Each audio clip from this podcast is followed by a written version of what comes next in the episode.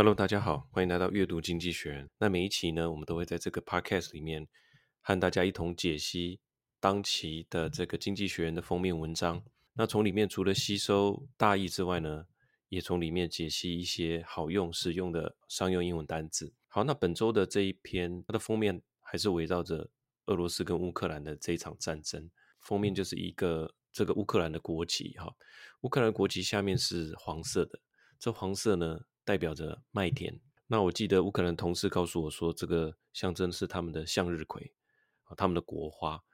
那上面呢是蓝色的天空，所以你可以想象，在一片麦田啊，延伸这样看过去，哈，在远远处的天边就是麦田，这样一路延伸过去，然后到一个蓝蓝的天空，这是非常美的一幅图画。好，那把这个来当做国旗。那这个封面呢，是在这个国旗啊中间接缝的这个地方啊。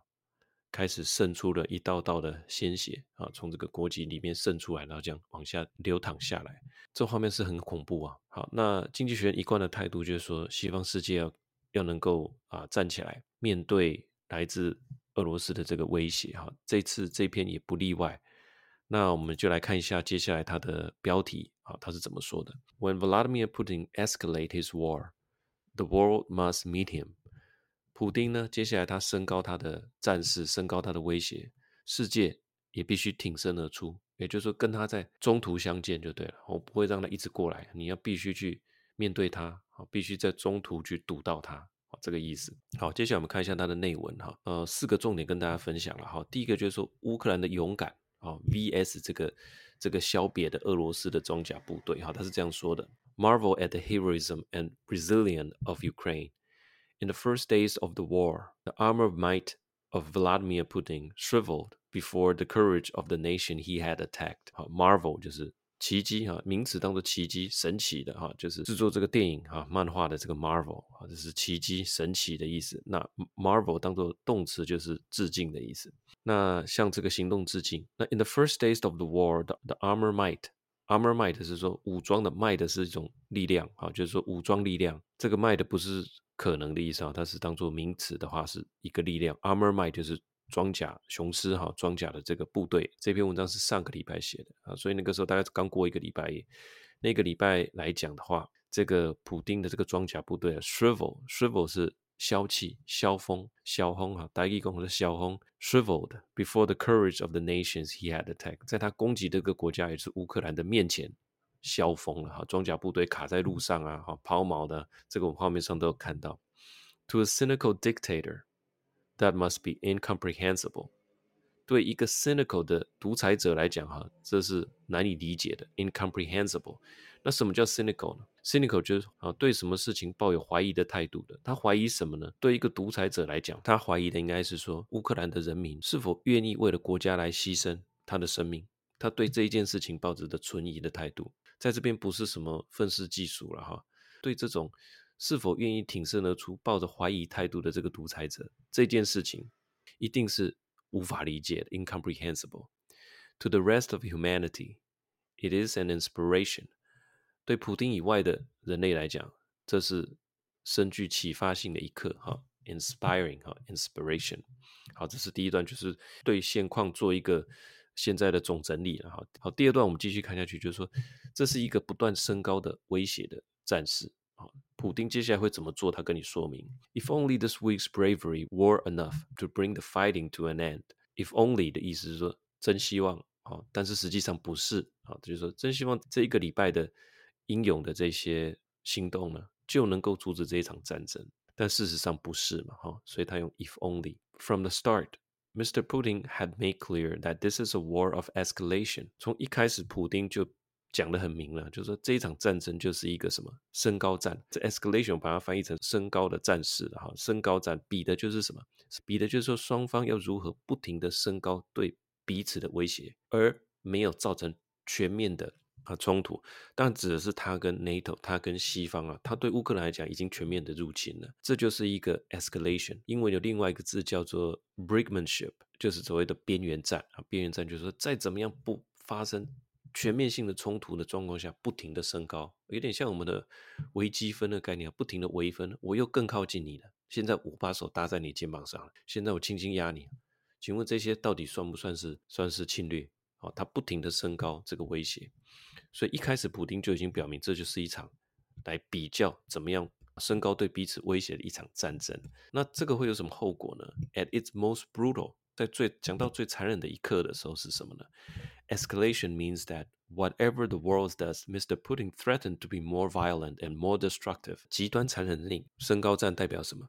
代表说不管西方世界做了什么，普丁普丁他都会比西方世界更加的。具有破坏性，更加的暴力。那 even if that means resorting to a nuclear weapon，因为将双方彼此都要加大力道嘛。那寻求核武的解决方法当然也是选项。他是说，even if that means 哈，即使那代表着 resorting，resorting 就是诉诸什么什么，resort to 的意思就是说我已经试过其他方法了，其他方法都没有效，好，或者说其他方法我都试过了，都没有达到我要的效果。那么我的最后一招啊，这就是 resort to 的意思。最后一招就是寻求 nuclear weapon。nuclear weapon 指的是什么呢？就是小规模的这个核子武器啊，它跟那种呃投在长崎、广岛的这种核弹是不一样的哈。这个俄罗斯他们早就有这种小规模的核弹，它其实就是比一般的炮弹杀伤力来得更大。那这种是属于 battlefield 的这种呃 nuclear weapon。它很可能会用这个，这也是升高战的一部分。这就就是现在大家目前在讨论，它很有可能使用这样子的小型的核弹头，所以它叫做 nuclear weapon，而不是 nuclear war。这个就是接下来可能的发展。好，那我们来看一下这一篇是在上个礼拜五写的。那经济学人成功的预言呢？哈，普丁可能进行的这种啊升高战大概包含哪些？哈。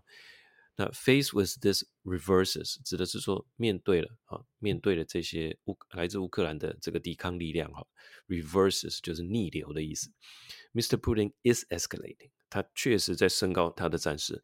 In Ukraine, he's moving to besiege the main cities，在乌克兰他 围城哈，besiege 就是 circle 的意思，besiege the main city 把这个大城都包起来，做一个包围战。And calling up his heavy armor to wantonly kill the civilian inhabitants，并且这个调动调动他的这个重装部队来恣意的杀害，这个 wantonly 就是恣意的意思，kill the civilian inhabitant 就是杀害平民。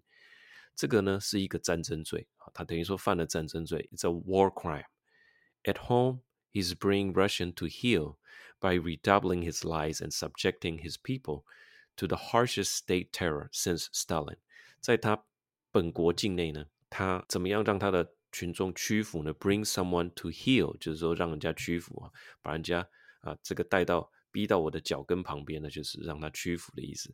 借由什么呢？Redoubling his lies，他就是说继续强化他的谎言，并且 subjecting his people，迫使谁来做什么经历什么，就是 subjecting his people to the harshest state terror since Stalin，就是斯大林时代以来呢最残酷的。国家的恐怖镇压。To the West, he is issuing threats of nuclear war。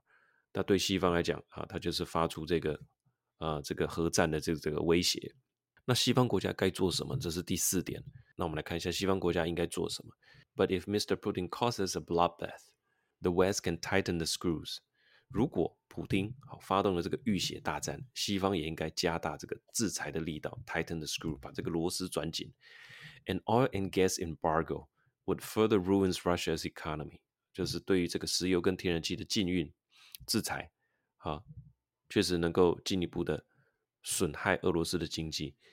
Ukraine's backer 就是支援这些乌克兰的国家，can send more and better arms，哈，可以给他们更精良、更多的武器。NATO can deploy more troops in this frontline state。那这个北约国家呢，也能够在这个面对俄罗斯的这些前线国家呢，部署更多的军队，这些都是可以做的。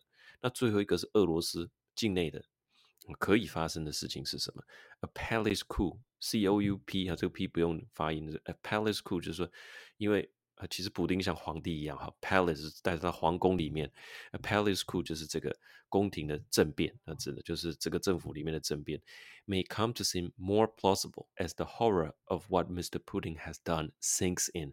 这个 sinks in 就是说，当你做的某一件事情呢，渐渐的被大家了解，这个就叫 sinks in 哈，这个是很好用的一个说法，就像这件事情慢慢在你脑中沉淀了。那现在俄罗斯群众普遍还不太了解，到底在。西边发生了什么事？当他所作所为透过媒体网络啊，慢慢的扩散以后，让群众完全的理解之后，就是这个 sinks in，那很有可能会发生这样的一个政变。好，为什么说会有这样的政变呢？因为我想，任何的统治阶级还是要要有来自民众的这个支持啊。那所以他说，even now have even now brave Russians are taking to the street to protest against a crime that stains their country。现在这些勇敢的俄罗斯人都走上街头来抗议，抗议什么呢？啊，protest against a crime that stains their country，这个战争罪啊，基本上对他们国家来讲是一个污点。啊，这个战争的这个污点污染了他们的国家，所以 a crime that stains their country，哈，污染了他们的国家，但不希望自己的国家沾染上这样的污点。第四点就是说，西方国家啊，应该确实来进行石油跟天然气的制裁，也期待这个俄罗斯的民众能够挺身而出。好，那第五点，他做一个结论了哈，In the deep sense。Mr. Putin's needless war is one that neither he or Russian can win。经济学人说啊，这一场不必要的战争，啊，是普丁本人还有他的俄罗斯的这些啊军头啊，是他们所赢不了的一场战争。哈，所以就深层意义上来讲，这一场战争他们是赢不了的。好，以上的这四点哈，就是跟大家简单做一个啊 summary，这就呼应到刚刚一开始所讲的，When Vladimir Putin Escalate his war, the world must meet him。好，你应该要跟他在中途相遇。啊，你应该做好你万全，不止做好万全准备，甚至要主动的中途相遇，把它拦截下来的这个这个意思。好，以上就是这一期的呃阅读经济学。那里面我们有三个关键单词：cynical。好，cynical 这个字呢，就是说，因为你相信人是自私的，所以。对于很多的事情，你都抱着存疑的态度，觉得诶这件事情应该不是这样，不是他们所讲的那么美好，这样就叫做 cynical。那常常以这个 take a cynical view on 啊，什么事情好，这个是 cynical 这个字。第二个刚刚有提到的 sink in 哈，当一件事情或想法啊，逐渐的被完全理解或被充分的意识到的时候，好，这个时候就可以用 sink in。好，第三个 resort to，采取一个你原本不想要的做法，因为其他的方法你都试过，而且无效了。那我们还有一个常见的说法叫做 the last resort。好，以上就是这一期阅读《经济学人》的呃分享。那喜欢这个 podcast 的朋友，记得帮我们评分，也欢迎留言哈，给我们一些宝贵的意见。那你觉得这个节目不错，务必好，也请务必分享给你的啊好朋友，大家一起来。那我们阅读《经济学》，我们下周见喽，拜拜。